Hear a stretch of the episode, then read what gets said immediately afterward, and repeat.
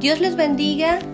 Hoy quiero compartirles una enseñanza acerca de que Jesús es nuestro mediador ante el Padre. Y nos vamos a basar en la primera carta a Timoteo capítulo 2 verso 5 que dice de la siguiente manera. Porque hay un solo Dios y un solo mediador entre Dios y los hombres.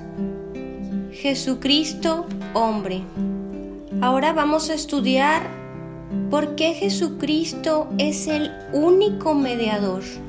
Y la razón es la siguiente.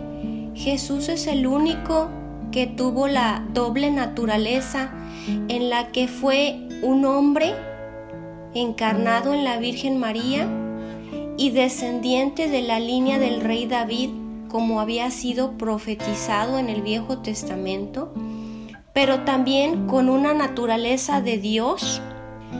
Y con estas dos naturalezas, con la naturaleza de hombre, es que Jesús nos puede representar a los hombres.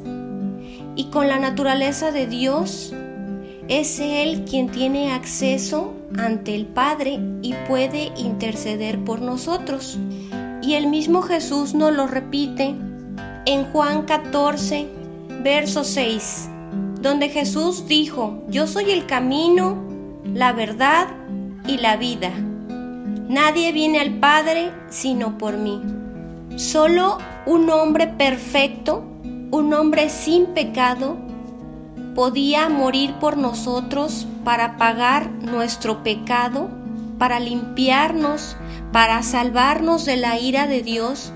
Solo podía hacerlo un hombre totalmente santo y como dice la palabra de Dios, no hay justo ni aún uno. Por eso fue que Dios se encarnó como hombre para darse a sí mismo como el pago por nuestro pecado y salvarnos. Espero que haya sido de bendición esta pequeña enseñanza.